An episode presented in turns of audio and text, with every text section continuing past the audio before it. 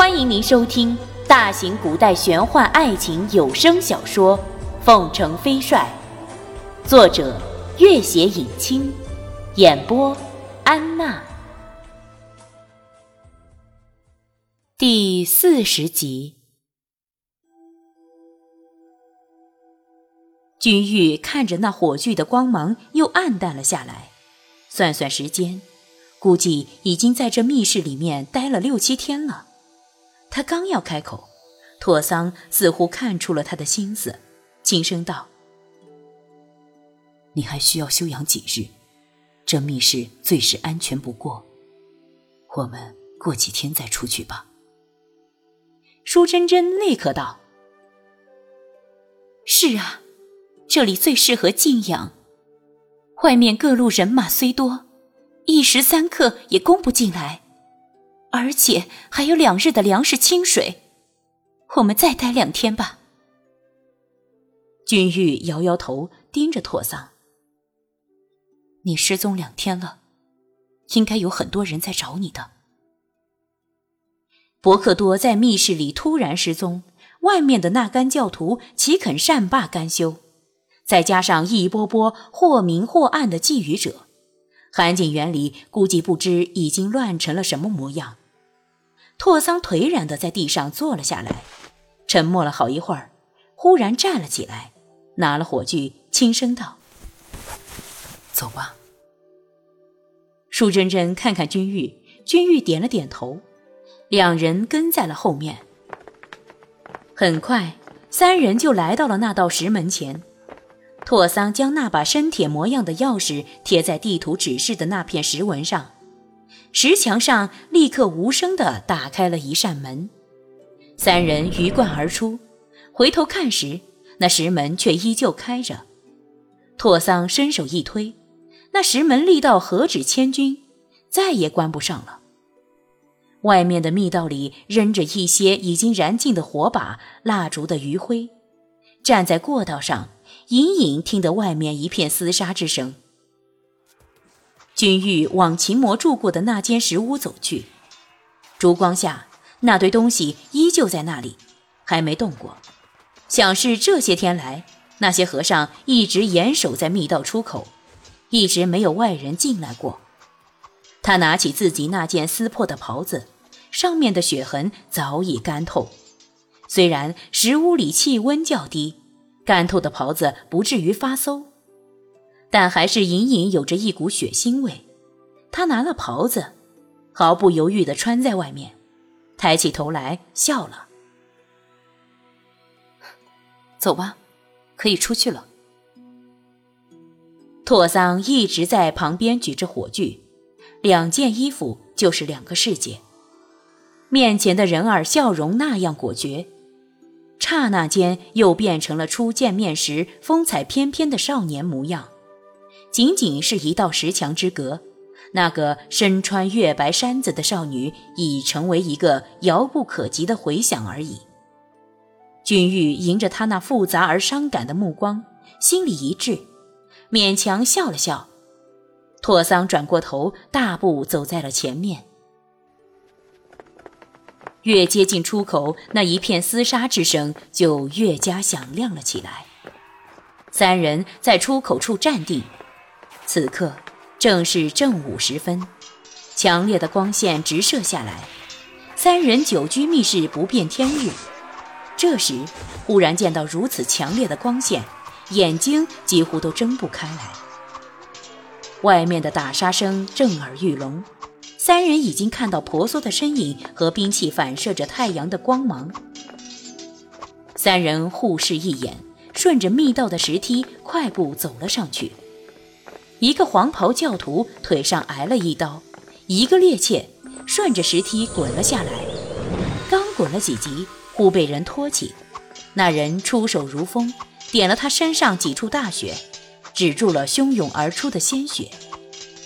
那教徒本已痛得快晕了过去，见到扶住自己的人的面孔，不由自主跪了下去，喜道：“伯克多出来了。”那一干打斗正激烈的人，忽然见到密道处出来三个人，不由得齐齐住了手。强烈的阳光刺得人睁不开眼睛来。君玉闭了闭眼睛，刚睁开，眼前又一黑，两个人旋风般的冲了过来。其中一个人颤声道：“君玉，你出来了，你终于出来了。”两人显然都经历了很长时间的激烈搏斗，一个个披头散发，血染衣襟，双目赤红，几乎辨不出人形来。这两人正是孟元敬和朱瑜。俊玉吃了一惊，这才看清楚，周围黑压压的，起码围了近百人。左边的一部分人数比较多一点，竟然是庞班率领的丞相府卫士和一部分成都府卫士。显然是朱瑜利用了自己的特殊身份去调来的，而右边对峙的则是三四十名教徒。这些人除了君玉曾见过的丹巴上人率领的那一群人外，另外一部分则是他没见过的衣着十分鲜明的红色高帽子教众。地上或远或近处还有不少尸体或者断肢残臂。显见战况十分惨烈，从不少尸首的衣着来看，当是闯入韩景园的各路人马。而孟元敬的手里捏紧正往下一滴一滴地滴着血迹。孟元敬揉了揉眼睛，似乎不敢相信自己的目光，好一会儿，才颤声道：“俊玉，果真是你，我还以为，以为……”他声音哽咽，“你死了”三个字再也说不下去。君玉微笑着叹息一声：“袁静，你看我这不好好的吗？”他看着满园的肃杀之气，又看看旁边不似人形的茱萸，抱拳一揖：“谢谢你们了，算你福大命大，我欠你的一命。”今天还是没能还清。朱瑜平常总是一副冷冷的讥讽模样，可是此刻声音也有点微微颤抖，显示心情激动之故。庞班怪眼一翻，除了诛杀君玉，庞班此行的任务之一还在于探访着韩景元的秘密。他被酸泥吓走后，又调来一群卫士，原本是在韩景元群巡。打好了如意算盘，想等到那群神秘的西域僧打发了各路人马后，坐收渔人之利，却被朱瑜所逼来韩景园寻人。没想到朱瑜要寻的人，竟然是朱丞相千方百计要除之而后快的凤城飞帅，再加上那位武功深不可测的神秘伯克多，在休想讨得好去。庞班心里十分懊恼。知道再也杀不了君玉，但是看样子三人均身无长物。传说中密室里藏宝无数，显然东西都还在密室里，哪里肯就此罢休？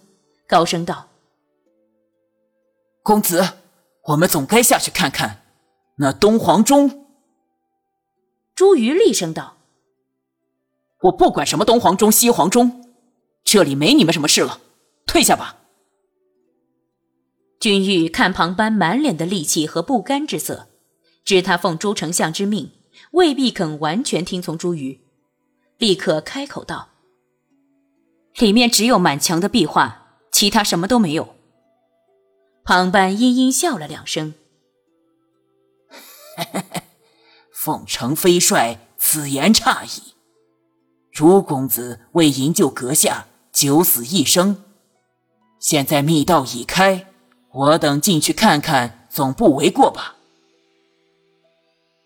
既然君玉说没有，那就一定没有。你们还胡搅蛮缠什么？朱瑜大怒，提了赵胆在石上重重一击。庞班深知这位朱公子心机深沉，脾气极坏，虽然是奉了丞相之令，也不便公然与之作对，立刻退后了一步。这时。一众教徒已经上前参见拓桑，但是很快，这群人就有意无意地以服饰的颜色分成了两派站定，丹巴上人一直惊疑地盯着君玉，似乎不敢相信自己的眼睛。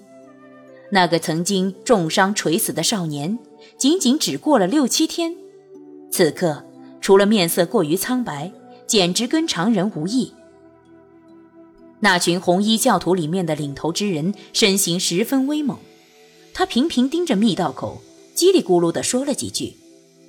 丹巴上人听得他开口，转了目光盯着他，也叽里咕噜地说了几句，面容看起来十分愤怒。前些日子，丹巴上人的左臂被那酸泥生生拉断，一只袖管空荡荡的，神情十分可怕。两人似在争执什么，只见丹巴上人大怒，手执金箔就往密道走。庞班冷笑一声，掠在他前面。丹巴上人大怒，提了金箔，正要向庞班砸去，忽听得一声轻喝：“住手！”